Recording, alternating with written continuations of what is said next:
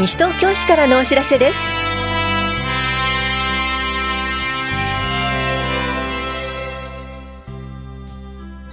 今日は今年度の納期。社会教育委員募集などについてお知らせします。インタビュールームお話は西東京市環境保全課の松下直さんと川崎俊彦さん。テーマはリユース祭りです。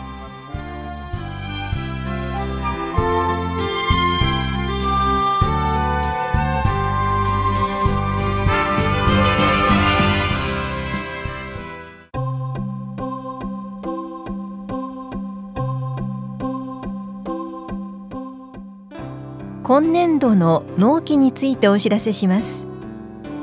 今年度の市都民税固定資産税都市計画税などの納期は5月が固定資産税都市計画税軽自動車税の1期6月が市都民税の1期7月が固定資産税都市計画税の2期8月は市都民税の2期10月が市都民税の3期12月は固定資産税都市計画税の3期。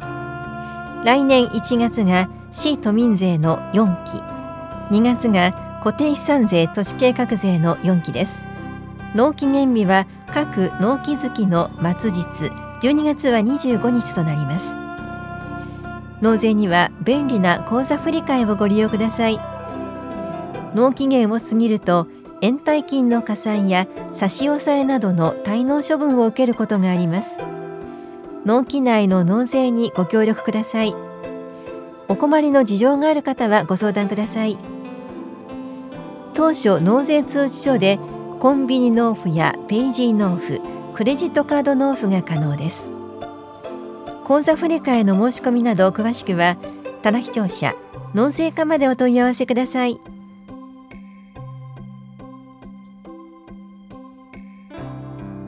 社会教育委員募集のお知らせです。委員会の内容は教育委員会の要請に応じ意見を述べる審議事項に伴う調査研究活動各種研究会への参加などです。募集しているのは西東京市在住在勤在学で4月1日現在18歳以上の方2人です。他の付属機関委員との兼任はできません。任期は7月1日から令和3年の6月までです。会議は月1回2時間程度で平日午後に開催予定です。報酬は1ヶ月2万9000円です。応募の方は人生100年時代における社会教育の役割についてをテーマにした作文を800字程度にまとめ社会教育活動歴などを明記の上5月15日までに郵送または持参してください。お申し込みお問い合わせは市役所法屋庁舎3階社会教育課までです。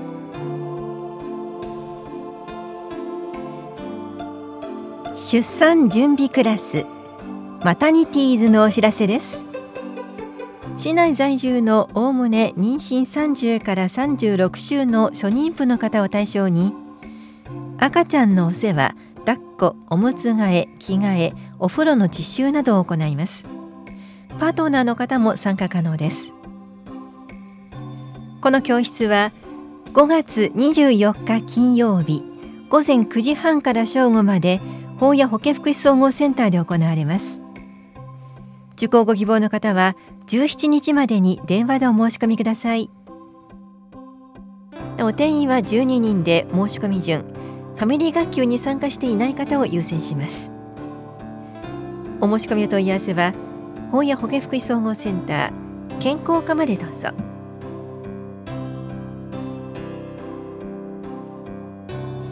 シニア大学総合課程受講生募集のお知らせです。楽しく学びたい友達づくりのきっかけが欲しいという高齢者のために今年度も高齢者大学を開講します。この講座は6月から来年3月までの第1第3水曜日。いずれも午後2時から3時45分まで全部で16回。藤町福祉会館で行われます。ただし外出講座もあり外出の講座開催時は時間が変わります。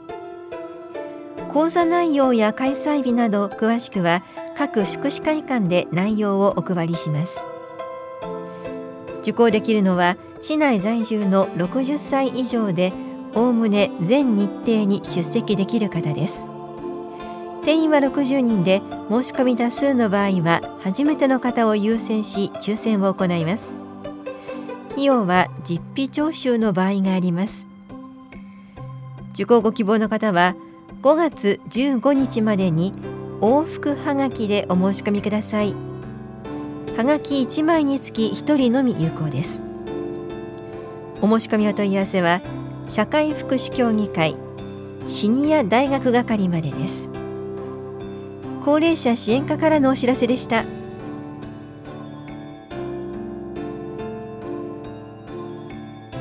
障害者サポーター養成講座初級編のお知らせです。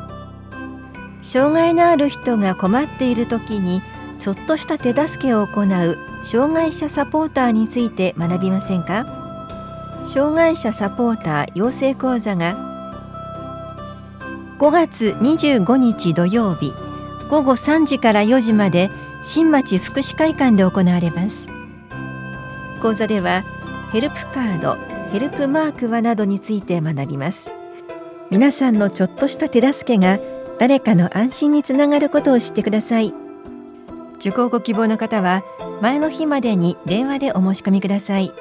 参加者にはサポーターの証であるサポートバンダナとキーホルダーを差し上げます。お問い合わせは社会福祉法人桜の園カノンまでどうぞ。障害福祉課からのお知らせでした。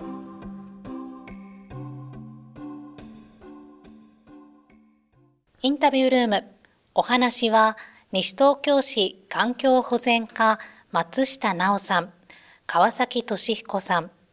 テーマはエコプラザのリユース祭り。担当は近藤直子です。ではまず松下さんにお話を伺っていきます。5月19日、エコプラザのリユース祭りが開催されます。どんなイベントなんでしょうか？はい、こちらのイベントはまだ新しいけど使う予定がない押し入れに眠っている贈答品、衣類、食器、様々な不要品を無料で譲り合うリユース活動になっております。今回で11回目の開催となります。内容について川崎さんに今度は伺っていきます。不要品はどんなものを受け付けてくれるんでしょうか？こちらは修理、修繕が必要なものは受け付けられません。また植物、危険物、食品、酒類、医薬品、貴金属、オートバイ、車など、リユース品として適当でないと判断するものは受け付けておりません。その他のものであれば、何でも1人10点まで受け付けております。はい。まあ、今回11回目ということなんですけれども、前回の開催の時には、どのくらいの数の品物が集まったんですか、えー、前回は693点集まりました。693点、非常にたくさん集まってますね。えー、どんなものが中にはあったんでしょうか？えー、バッグや衣類、小型家電、インテリア類、それから食器、子供のおもちゃなど、多岐にわたっております。掘り出し物を求めて多くの皆様にご来場をいただきました。えー、それでは松下さんに伺っていきます。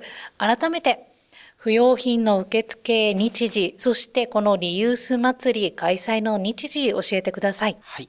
不要品の受付日時は5月18日土曜日午前10時から午後1時まで。リユース祭りの開催は翌日5月19日日曜日午前10時から午後2時までとなっております。会場はどちらになりますか？エコプラザ西東京多目的スペースで行います。えこのリユース祭りは参加対象はありますか？はい。リユース品の出品は市内に、西東京市内に在住、在勤、在学の方となります。リユース品が欲しい方はどなたでも OK です。はい。それでは詳しいお問い合わせ先をお願いいたします。はいエコプラザ西東京窓口お電話番号は042-421-8585ですもしくはインターネットで西東京市リユース祭りと検索してくださいはい。それでは最後になります。松下さん、ラジオをお聞きの皆さんへ一言お願いします。はい実はこのイベント前回開催時なんと会場前に100人以上の方が並ばれました、かなりの混雑が予想されますがぜひ皆様もお越しになってくださいありがとうございます。インタビュールーム、テーマはエコプラザのリユース祭り。お話は西東京市環境保全課松下直さん、川崎俊彦さんでした。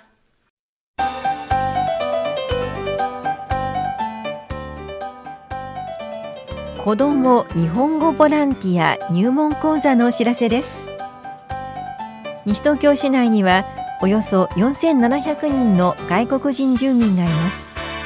西東京市に暮らす外国にルーツを持つ子どもたちの日本語学習を支援し地域につないでいく子ども日本語ボランティアの入門講座を開催します。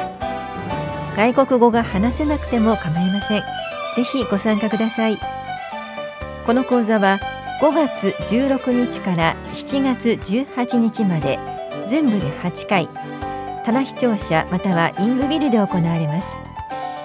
詳しい日時や講座内容は5月1日号の広報西東京10面などをご覧ください。受講できるのは外国人住民への支援活動に関心があり講座終了後の活動が可能で全8回の講座のうち6回以上出席できる方です。定員は35人で申し込み多数の場合は抽選となります。お申し込みは5月16日の講演会終了後に説明会と受講申し込み受付を行います。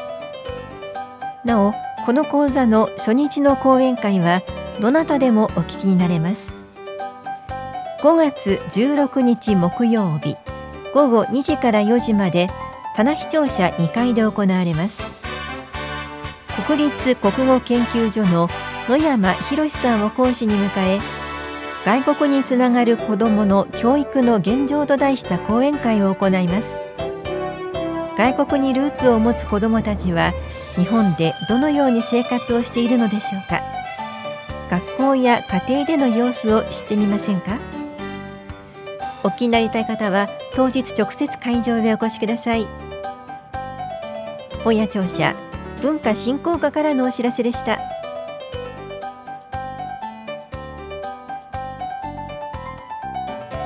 この番組では皆さんからのご意見をお待ちしています。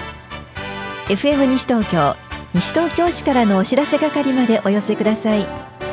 またお知らせについての詳しい内容は広報西東京や西東京市ウェブをご覧いただくか西東京市役所までお問い合わせください。電話番号は042-464-1311 042-464-1311番です。以上西東京市からのお知らせ亀井さゆりでした。